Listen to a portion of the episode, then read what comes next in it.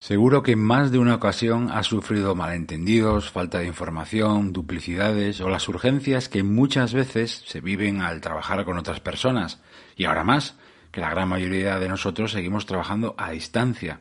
Por eso es tan tan importante cuidar estos detalles que vienen a continuación y que muchas veces arruinan el esfuerzo de un buen día de trabajo, de una semana o incluso más. Gracias por acompañarme. Soy Berto Pena y este es el podcast Think Wasabi, donde aprendemos a ser más eficaces en el trabajo y a tomar el control de nuestra vida.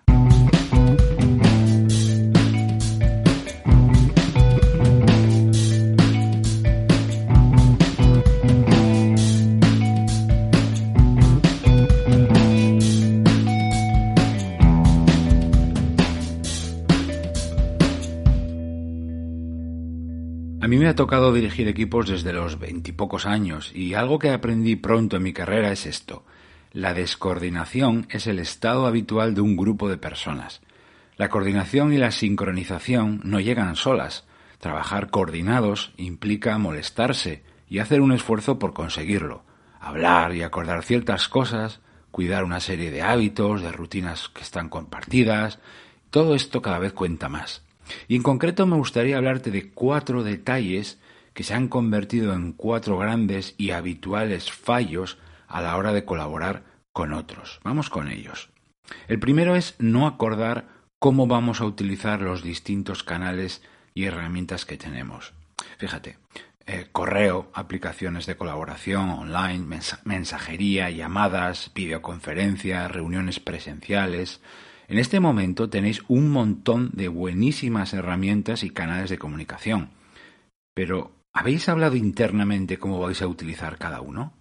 ¿Para qué cosas es bueno uno, pero el otro no? ¿Qué temas nunca vais a tocar, por ejemplo, por correo o por WhatsApp? ¿Habéis pactado una manera de escribir y comunicar en cada una de esas herramientas? Por ejemplo, con los asuntos de los correos. Sin esa uniformidad y claridad de, uso, cada persona va a utilizar cada herramienta como quiera o como le venga mejor en cada momento, y eso no va a ayudar en nada a la coordinación y el rigor que todos necesitamos al trabajar. Segundo fallo, no hacer una planificación conjunta marcando objetivos y tampoco hacer una revisión posterior conjunta para evaluar resultados y corregir errores. El trabajo es algo vivo, tremendamente cambiante, por eso hay que hablar las cosas antes, durante y después. El antes es la planificación, la preparación conjunta en la que os ponéis de acuerdo qué vais a hacer, cómo, cuándo, sobre todo marcáis objetivos. Esto sí que se hace bastante. Pero la gran olvidada es la revisión, la evaluación regular conjunta posterior.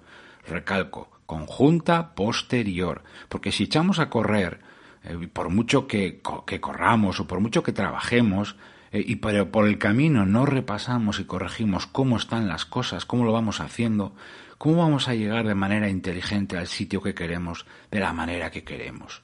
Sé que suena tremendamente obvio, pero es que no se hace. Estamos más preocupados por correr que por ver cómo lo estamos haciendo. El tercer fallo, la falta de información regular y no saber qué está haciendo los demás. Hace un momento te decía que el trabajo tenemos que hablar antes, durante y después. Este es el durante. Tú no cuentas en qué temas o, estás centrado o centrada o qué partes de tus proyectos estás o cómo vas y los demás tampoco te cuentan su parte. Y claro, esto al trabajar a distancia eh, todavía se acentúa más. La consecuencia es que la información no fluye y llegan las descoordinaciones, claro duplicidades en tareas, plazos que se agotan o fechas límite que se echan encima, redundancia de trabajos y sobre todo mucho malentendido eh, que termina en urgencia, ¿no? Claro que no tienes que contar a los demás todo lo que haces y cada nuevo paso que das y viceversa, sería ridículo, pero sí que tiene que haber un suficiente flujo de información que garantice que, actuáis y que trabajáis coordinados que sintonizáis la misma frecuencia, podemos decirlo, ¿no? Y esto se puede hacer en una reunión semanal, que puede ser presencial o por videoconferencia, o utilizando un mensaje de correo de actualización diario o semanal al que le vais a dar un asunto y formato específico que vais a acordar por todos, ¿no? Eh, y el cuarto fallo, asignar trabajos sin fechas o utilizando plazos confusos. Cuando hay tanto trabajo, tantas personas que coordinar, tantas listas de tareas y agendas que alinear. Es imprescindible tener una referencia que todo el mundo entiende. Y esa referencia es un idioma común llamado las fechas, las fechas límite, los plazos de entrega, los deadlines. Ocurre, eh, y bastante además, que muchas veces sí que se indican las fechas, pero se utilizan de forma confusa, porque los típicos para finales de semana o ¿cuándo necesitas esto, Berto? Bueno, pues hacia mitad de mes. Eh, ¿Realmente eso qué significa? Eso es una trampa gigantesca en la que caemos cada vez más. Al hablar de fechas y plazos hay que ser muy rotundo, hay que ser ultra concretos, en términos de días concretos, de horas concretas. Da igual el puesto que tengas o el proyecto en el que trabajes, todo el mundo entiende esto.